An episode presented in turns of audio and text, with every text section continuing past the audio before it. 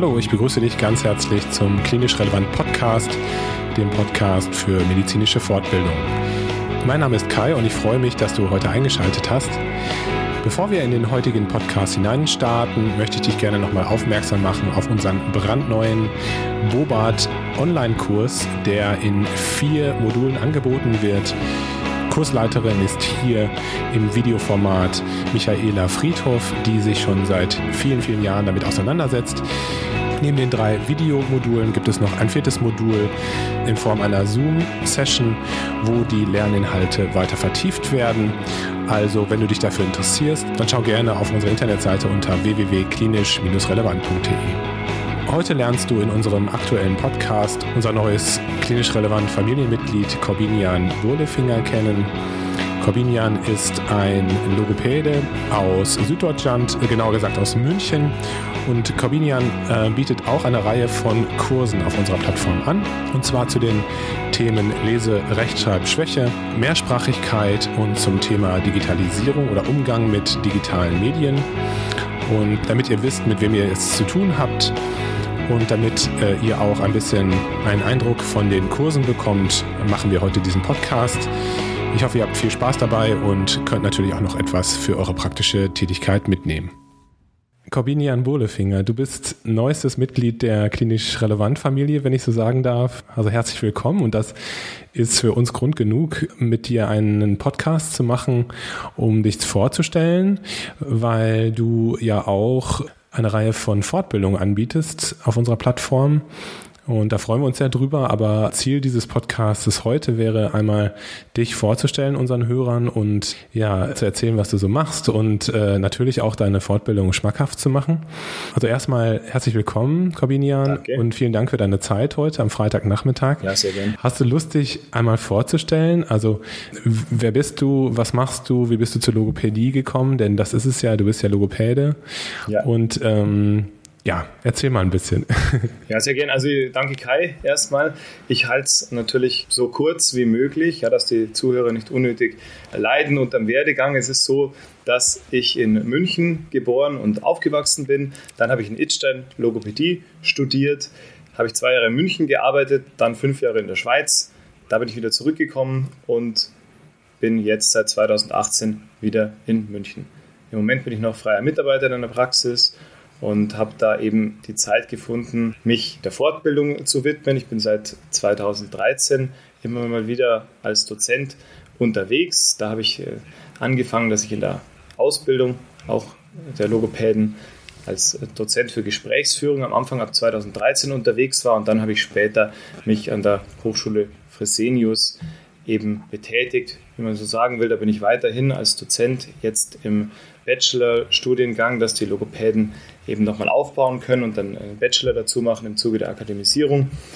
Von dem her ist die Lehre eigentlich schon immer ein Anliegen von mir. Ich habe mich selber auch noch weitergebildet, bin Kommunikationstrainer, habe in Ringsburg nochmal studiert. Da bin ich dann erst 2016 äh, fertig geworden.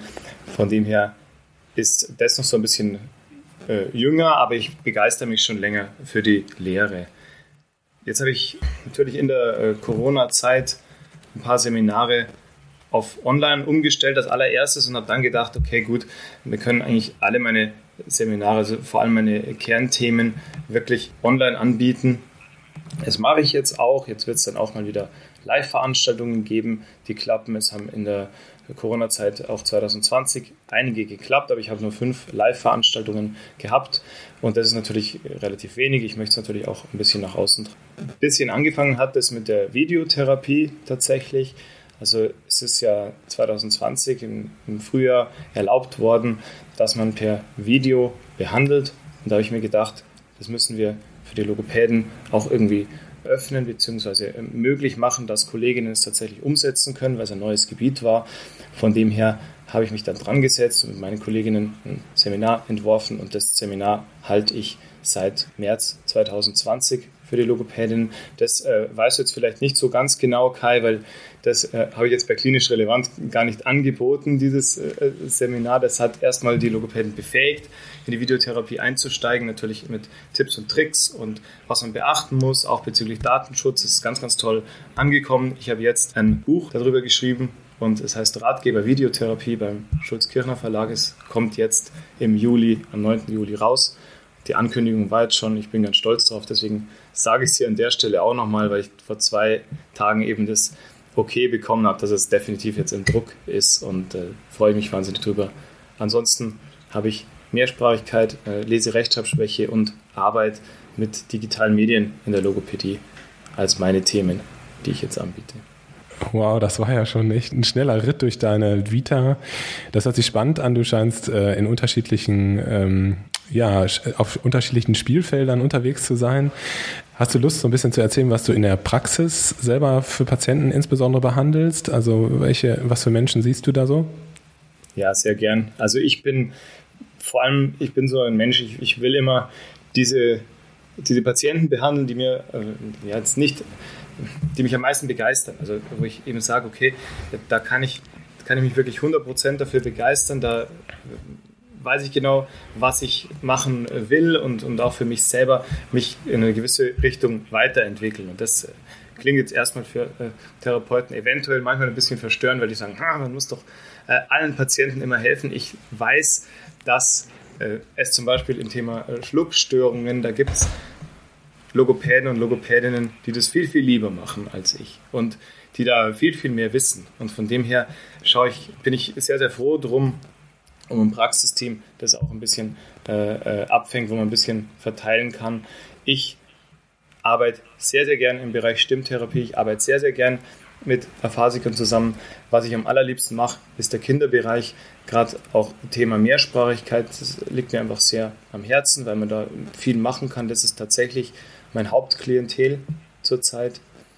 Das habe ich in der Schweiz das erste Mal so richtig kennengelernt, weil da die, der Anteil der Bevölkerung mit Migrationshintergrund nochmal viel, viel höher ist, als er zu dem Zeitpunkt in Deutschland war. Jetzt ist natürlich die Tendenz steigend und von dem her wird es ein Feld bleiben, das relevant ist und da beteilige ich mich auch gern. Also ich habe sehr, sehr viele Kinder mit mehrsprachigem Hintergrund. Ich habe sehr, sehr viel spezifische Sprachentwicklungsstörungen generell. Aber Mehrsprachigkeit ist schon ein großes Thema. Und ich kriege jetzt natürlich immer wieder Patienten rein, beziehungsweise die haben sich generell auch verändert.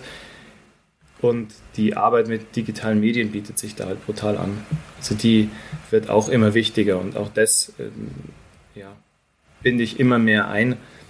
Auch wenn ich sage, ich habe ganz, ganz viel tolles Material, ganz, ganz viele tolle Ideen, die ich natürlich auch analog so gelernt habe. Man muss nicht nur ins Digitale äh, gehen. Es ist einfach was, was man auf dem Schirm haben sollte. Also insgesamt zurzeit arbeite ich tatsächlich mit den Patienten, was mir am meisten Spaß macht, hauptsächlich. Das ist ja auch auf jeden Fall gegönnt. Ich meine, da würde ich denken, dass man ja auch am meisten äh, Herzblut reingibt. Ne? Ja. Ähm, du hast gerade gesagt, dass du mit Kindern und Jugendlichen arbeitest, die äh, Mehrsprachigkeitshintergrund haben. Da, da war ich so ein bisschen überrascht. Also was hat der Logopäde da zu tun? Also das ist ja jetzt erstmal kein Krankheitsbild in, in Anführungszeichen, aber also wo ist da deine Aufgabe? Was, wie hilfst du diesen Klienten? Ja, also die, die Mehrsprachigkeit an sich beheben äh, muss man nicht, soll man auch gar nicht. Ja. Die Mehrsprachigkeit äh, ist an sich erstmal was ganz was Tolles, ja. dass man es dass hat. Ja. Es ist einfach so, dass wir natürlich, äh, was haben das spezifische Sprachentwicklungsstörung heißt im Bereich der Logopädie und da sind die Logopäden natürlich auch zuständig. In dem Moment haben wir natürlich einen gewissen äh, Anteil von Kindern, die es sowieso aufgewiesen hätten. Ja, und da ist man sich auch in der Forschung nicht einig, wie viel was genau ausmacht. Gerade spezifische Sprachentwicklungsstörung heißt, dass die Ursache nicht klar ist. Die Ursache der Störung ist nicht klar. Das heißt, man kann keine organische Ursache jetzt festmachen, sondern es liegt irgendwo in der Entwicklung des Kindes begründet. Das bedeutet, dass natürlich auch Faktoren Einfluss darauf nehmen können. Und die Mehrsprachigkeit ist so ein Faktor der aber jetzt nicht per se Einfluss nimmt. Das heißt, wenn ein Kind mit zwei Sprachen aufwächst und hat ausgewogenen Input in beiden Sprachen und hat keine spezifische Sprachentwicklungsstörung, die zugrunde liegt, dann wird das Kind die Sprachen wahrscheinlich beide vernünftig, wenn man das so sagen kann, erlernen. Es ist auch nicht so, dass wenn ein Kind fünf Sprachen ausgesetzt ist als Kind, dass man sagen kann, oh ja, fünf Sprachen, das ist auf jeden Fall jetzt ein Problem und da passiert jetzt irgendwas. Ja? Da, da muss man hinschauen oder so. Das ist auch bei weitem nicht so. Also die Sprachen an sich machen noch nichts aus. Es kann einfach sein, dass dadurch äh, spezifische Sprachentwicklungsstörungen zum Beispiel schwieriger aufzudecken sind. Dadurch, ja. Das heißt, man kann das auch verwechseln. Man kann sagen, hier gibt es ein Kind, das spricht irgendwie komisch, aber ja, das ist wahrscheinlich so, weil es einen mehrsprachigen Hintergrund hat. Und das, diese Annahme sofort zu tätigen, ist, ist komplett falsch. Andererseits kann es natürlich auch sein, dass man sagt, ja, das äh, geht genau in die andere Richtung. Ja? Das, was ich jetzt äh, gerade genannt habe, es wäre das Beispiel, wo man die Störung einfach übersieht. Und äh, kann auch sein, dass eine Störung angedichtet wird. Ja? Dass äh, hier eine, eine, eine Störung gesehen wird, wo keine ist. Und das wäre natürlich auch schlecht. Also das ist auch gerade im Interesse der Logopädinnen und Logopäden ein ganz großes Thema. Einfach auch um zu erkennen, braucht ein Kind eventuell Sprachförderung? Hat es überhaupt auf gut Deutsch gesagt, was in der Logopädie verloren oder nicht? Was kann ich machen? Wie kann ich es machen? Mehrsprachige Patienten erfordern auch kommunikative Fähigkeiten hinsichtlich der Eltern. Manchmal auch ein gewisses Grundverständnis der, der Sprachen, also die beteiligt sind, ja, weil bestimmte Sprach, äh, Sprachmuster ja, oder die, sagen wir mal, die, Grund, die Grundstruktur einer gewissen, äh, einer spezifischen Sprache, Entschuldigung, jetzt äh, denke ich gerade, während ich spreche, ja, aber die Grundstruktur von verschiedenen Sprachen ist unterschiedlich. Das heißt, es kann durchaus sein, das kennt man ja, wenn man zum Beispiel Französisch und Spanisch spricht, dass sich da manchmal was im Hirn irgendwie verwechselt. Ja, wenn, wenn jetzt jemand, der Deutsch als Muttersprache äh, hat, in der Schule Französisch und Spanisch lernt, tut er sich manchmal schwer, weil er die grammatikalischen Muster ein bisschen durcheinander wirft oder manchmal auch die Worte und denkt, ah, okay, sagt man das jetzt so auf Französisch, sagt man es auf Spanisch. Das ist jetzt natürlich äh, ganz äh, grob, äh, ja, aber wenn man sich das so vorstellt, man kann es genau auf die mehrsprachigen Kinder übertragen in gewissem Sinne.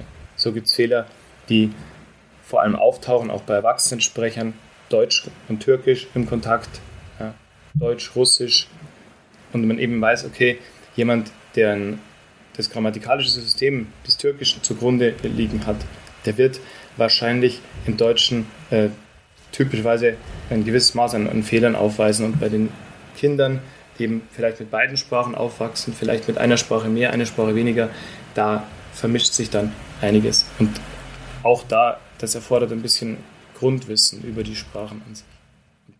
Das ist gerade was Wichtiges für Logopäden zu wissen.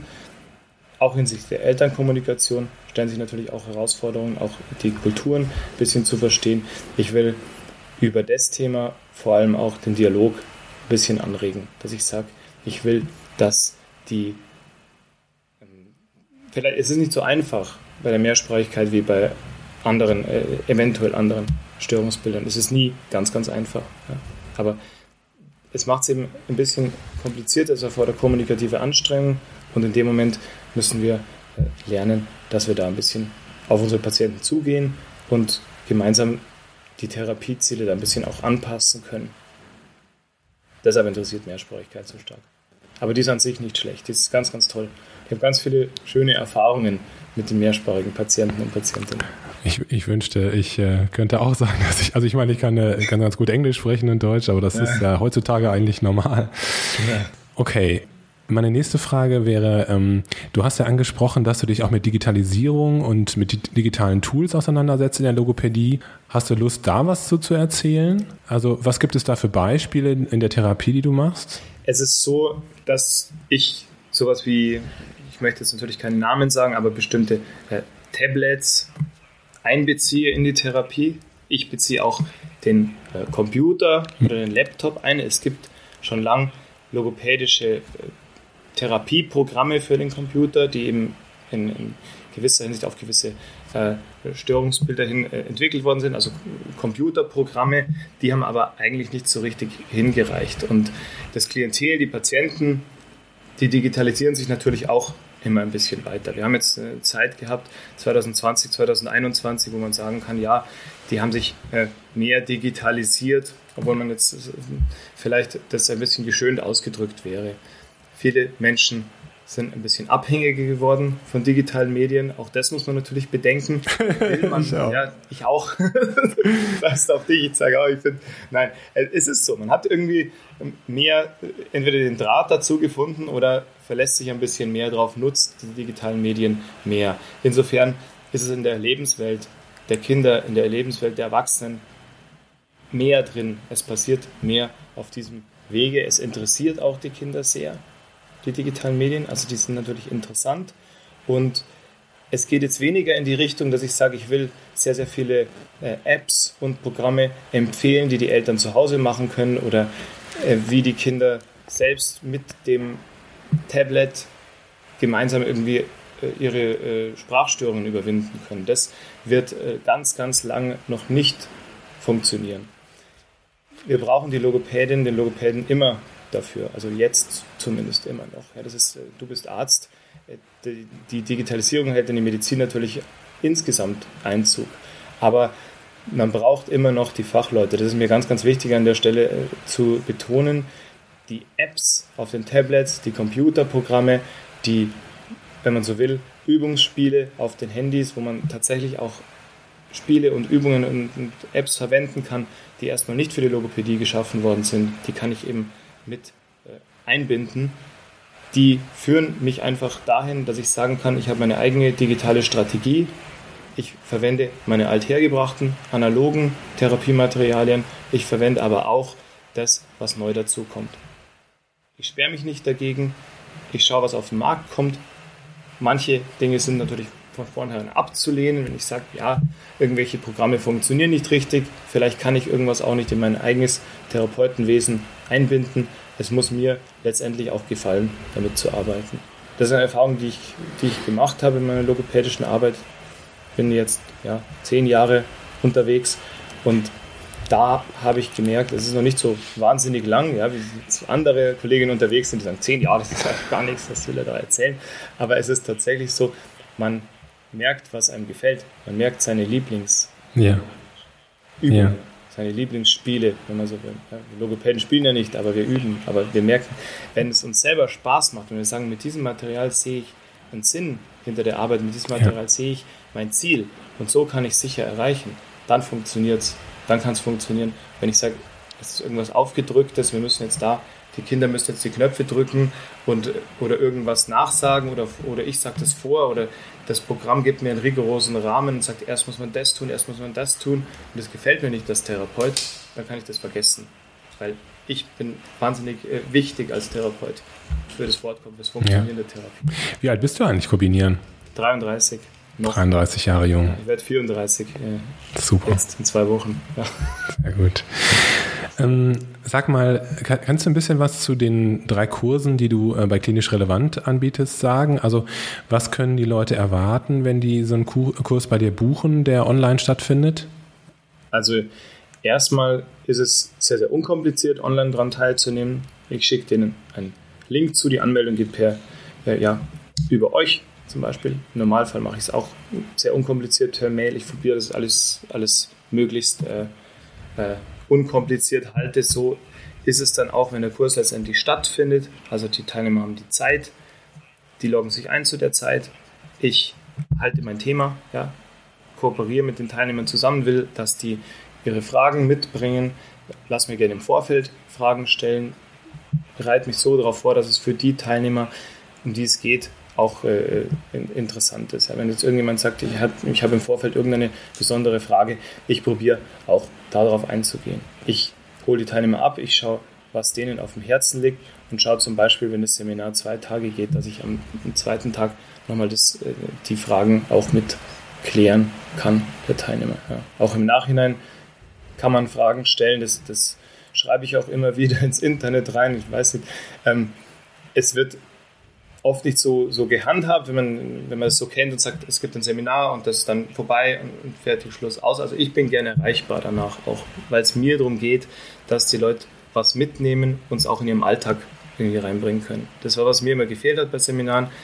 Bei mir war es immer so, ich war dort, mich fortgebildet und dann war ich in der Praxis und habe gedacht, ah, da, da hat sie doch was gemacht, da hat sie was gesagt, da muss ich das noch nachlesen, schaue ich, ob ich es noch rauskriege, vielleicht jemand anders, der auch dabei war, anrufen.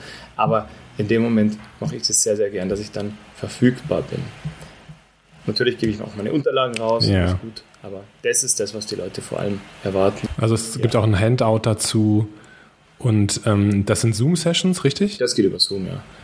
Und ähm, ist es so, dass du da so ähm, Slides vorbereitest und einen Vortrag hast, den du da vorbereitest, oder ist es eher so ein interaktives Geschehen? Genau, also ich äh, habe, ich nehme natürlich die Anregungen auch auf, das ist schon so. Also ich sammle auch den Input der Teilnehmer, aber ich habe auch eine vorgefertigte Präsentation, also dass ich eben weiß, was ich an Wissen rüberbringen will und äh, halte mich da auch ganz an meine Seminarbeschreibung, also die Dinge, die da erwähnt werden, werden so tiefgehend besprochen, wie es an der Stelle dann Sinn macht. Und ja, möglich.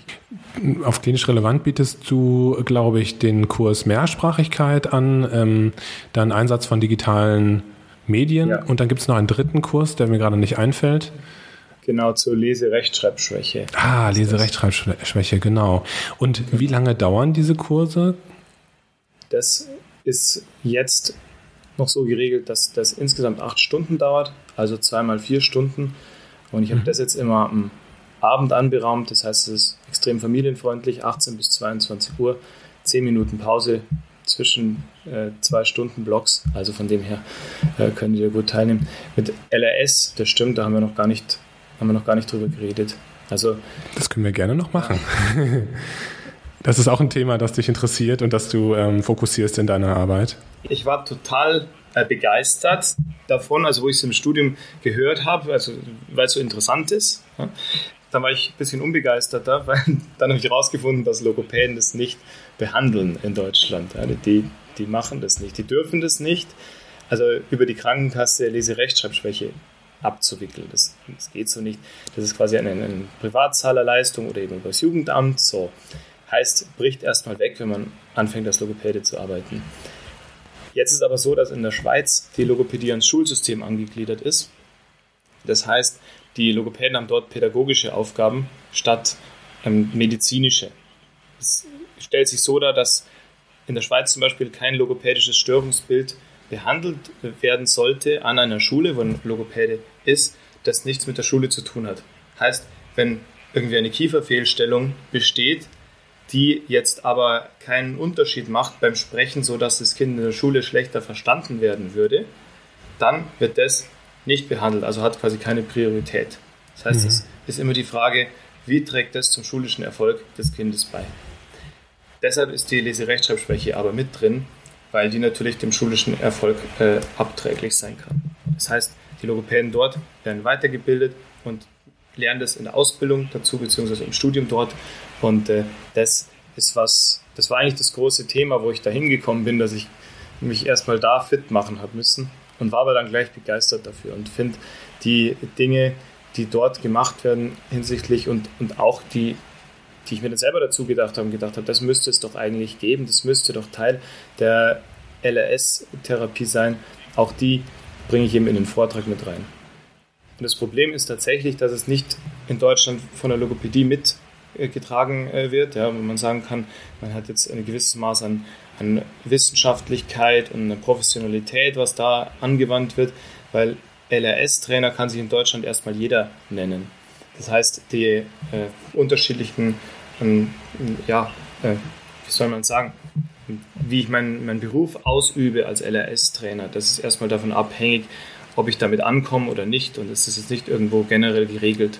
Das heißt, ich freue mich, wenn ich da ein gewisses Maß an erhöhter Qualität reinbringen kann und ein bisschen einen Überblick schaffen über Maßnahmen. Auch das kommt von den Teilnehmern manchmal so, sagen, ja, ich mache es nach diesem Verfahren, äh, teilweise komplett unreflektiert, warum man das so macht. Und das finde ich immer ganz, ganz wichtig, wenn man aus der medizinischen Richtung kommt, warum tut man was. Das ist ja in der Medizin genauso, in der Logopädie. Wie ist das eigentlich bei den Logopäden mit Fortbildungspunkten? Gibt es sowas auch? Also wir, wir Ärzte haben ja diese Pflicht, dass wir eine gewisse Anzahl von Fortbildungspunkten sammeln müssen. Ähm, ist das bei Logopäden auch so und gibt es bei deinen Fortbildungen auch Punkte?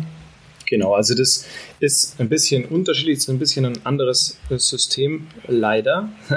In, in, in Österreich ist es dem sehr, sehr ähnlich, dem, dem System für die Mediziner in Deutschland. Jetzt ist es ähm, für die Logopäden in Deutschland aber ein bisschen anders. Das heißt, der Fortbildungsanbieter schaut sich an, in dem Fall ich, ob er Punkte vergeben kann. Und das kann er nur in dem Moment, wo er Fortbildungs Fortbildungen hat und zu Themen gibt, die von der Krankenkasse auch bezahlt werden. Das heißt, zu LRS kann ich leider keine Fortbildungspunkte geben. Ich könnte jetzt irgendwie sagen, ich inkorporiere noch irgendein anderes Störungsbild, was eventuell damit zu tun hat und dann gebe ich irgendwie doch irgendwelche Punkte, aber eben nur über die Zeit, wo ich über das reden würde. Da will ich aber über LRS sprechen, also kann ich da keine Punkte dafür geben. Ganz einfach. Auch über die äh, Videotherapie an sich das, was ich jetzt, jetzt immer äh, gemacht habe, wie die Einführung, wie das, äh, wie das funktioniert, habe ich keine Punkte geben können. Im Unterschied dazu habe ich jetzt ein Seminar entwickelt, äh, was mit Videotherapie, Methodik und Didaktik zu tun hat, in Bezug auf spezifische Sprachentwicklungsstörungen. Da gehen Punkte mhm. jetzt wieder, weil es um spezifische Sprachentwicklungsstörungen geht. das ist jetzt mein neuestes Seminar. Bei Mehrsprachigkeit funktioniert es, es geht um spezifische Sprachentwicklungsstörungen, kann ich Fortbildungspunkte dafür geben. Bei der digitalen Logopädie, Logo 4.0, geht es auch, weil es auch um logopädische Störungsbilder geht. Allerdings kann ich bei Online-Fortbildungen immer pro 90 Minuten einen Fortbildungspunkt geben. Das sind die neuen Regeln. Ja. Da sind die Live-Fortbildungen im Vorteil. Ein bisschen.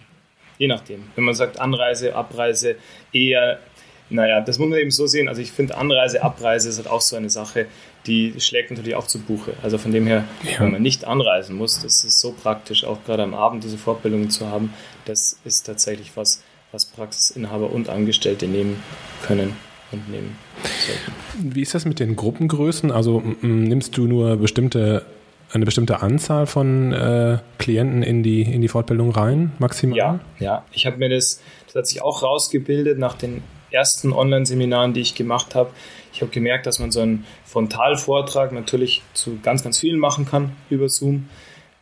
Aber ich möchte gerne mit den Teilnehmern zusammen auch sprechen, zusammen auch arbeiten, auch denen ihre Vorschläge äh, nehmen, auch die Fragen beantworten. Und so habe ich gemerkt, dass die maximale Gruppengröße von zwölf Teilnehmern dann herhalten muss. Und was ich zum Beispiel im Januar gemacht habe, da habe ich relativ viele Online-Seminare gehabt, weil ja, uns wieder mal äh, die Situation gezwungen hat, mehr Videotherapie äh, äh, ja, zu machen. Da habe ich einfach nochmal vier extra Termine angeboten für das. Lieber, als wenn ich die Gruppengröße überschreite, das mache ich nicht. Ich möchte, dass die Teilnehmer abholen kann. Das ergibt Sinn, auf jeden Fall. Ja, mal schauen. Also man könnte auch sagen, noch einmal alle Logopäden gibt 18.000 in ganz Deutschland. Super. 18.000 gibt es in Deutschland? Ungefähr, ja. Ungefähr, ja. Okay. Ähm, du hast gerade schon erzählt, dass du ein Buch geschrieben hast. Riesenrespekt dafür. Ich kann, glaube ich, ein bisschen nachvollziehen, wie, wie viel Aufwand das ist. Möchtest du was dazu äh, erzählen und möchtest du erzählen, ab wann das erhältlich sein wird? Ähm, also erstmal hat es Spaß gemacht, das zu schreiben. Mir hat es mir wahnsinnig viel Spaß gemacht. Und natürlich war es auch mehr Aufwand am Abend, Wochenende und äh, Bürotage, wo ich das gemacht habe. Aber es war ganz, ganz spannend und es hat mir auch geholfen, da über das Thema einfach nochmal mehr nachzudenken. Und es war einfach mal eine schöne erste Erfahrung. Also Fachartikel habe ich schon geschrieben gehabt, aber das ist jetzt halt tatsächlich das erste Buch. Hier, sagen wir mal, ist der, äh, der Verlag, der Schulz-Kirchner Verlag natürlich auch äh, einfach, also finde ich ganz easy, damit zusammenzuarbeiten. Also die haben es mir auch nochmal einfacher gemacht. Und um was es geht, ist, es gibt Tipps zur Videotherapie, es gibt Anleitung für Patientenangehörige äh, natürlich, also es ist und wie die Logopädin in die Videotherapie erstmal einsteigen kann, was es für Möglichkeiten gibt und äh, dass sie eben einen gewissen Einblick da hat. Und was, äh, worauf ich ganz stolz bin, ist, das Buch basiert natürlich auf meinem Seminar und nach dem Seminar waren alle Logopädinnen in der Lage, Videotherapie anzuwenden und durchzuführen. Und das ich, dauert nur vier Stunden, von dem her, das äh, war eigentlich ganz, ganz cool. Und im Buch habe ich auch noch ein paar zusätzliche äh, Tipps und Tricks und Möglichkeiten mit drin, die sich natürlich dann, da vergisst man natürlich nichts, wenn man das Buch schreibt. Da ist dann alles mit drin, sage ich jetzt mal. Sagst du nochmal den Titel von dem Buch? Das heißt Ratgeber Videotherapie. Genau. Okay, und ähm, weißt du schon, wann das ungefähr rauskommen wird? Also es ist jetzt im Druck, es ist ab 9.7. ist es erhältlich. Also kann man es kann man sich's holen, man kann es jetzt auch schon vorbestellen. Das ist auch möglich. Auf den gängigen Kanälen, also auch bei den Online-Anbietern und so oder auch bei den kleinen äh, Buchhandlungen um die Ecke? Genau, ja, es kommt darauf an, also das ist eben der, der für die, die Logopäden denken da glaube ich gar nicht so viel äh, drüber nach, weil der Schulz-Kirchner Verlag ist eigentlich der Verlag, wo die Logopäden immer veröffentlichen. Deswegen okay. werde ich es einfach wahrscheinlich da bestellen. Also der, das heißt natürlich Ratgeber, so wie, wie alle diese Ratgeberbücher und der Titel, der genaue Titel ist Videotherapie in Logopädie und Sprachtherapie. Ein bisschen nicht so catchy, aber ja, so lang. Aber muss er sein, weil er beschreibt, um was es geht. Ja. Absolut, absolut. Und ähm, wir würden das verlinken dann in die Show Notes, dass man das vielleicht dann schon vorbestellen kann. Ah, sehr gerne. Oder vielleicht zu dem Zeitpunkt schon kaufen kann. Ja. Corbinian, also äh, nochmal herzlich willkommen. Dankeschön. Bei Klinisch Relevant und vielen Dank für deine Zeit. Ich freue mich, dass ich dabei sein darf. Wirklich. Nein, ich finde übrigens euer Projekt auch toll. Also, dass ihr, dass ihr das macht, dass ihr euch die Zeit nehmt und den Aufwand, um sowas zu machen und sowas auf die Beine zu stellen, auch den Leuten äh, die Möglichkeit zu geben, ähm, die, die Podcasts zu hören und natürlich, ja, die Leute sind natürlich dann auch geduldig, dass sie mir jetzt zugehört haben und von dem her. Ja, also ähm, das Schöne ist ja, dass du dich auch bereit erklärt hast, ähm, Podca Podcasts beizu äh, beizusteuern zu unserem Projekt und da freue ich mich auch schon super drauf. Also wir haben ja schon die Britta Münzer als Logopädin im Team mhm. und die hat ja auch schon mehrere super Beiträge gemacht. Aber ich freue mich, wenn, wenn du deine Expertise reinbringst. Also du hast es ja gerade selber gesagt, jeder hat so sein eigenes Steckenpferd. Äh, in der Logopädie ist es eine, gibt es eine deutliche Spezialisierung natürlich auch. Mhm. Und ähm, nee, da freue ich mich sehr drauf. Und ähm, wie gesagt, herzlich willkommen. Vielen, vielen Dank für deine Zeit heute. Sehr gerne. Und ich freue mich auf den nächsten Podcast mit dir.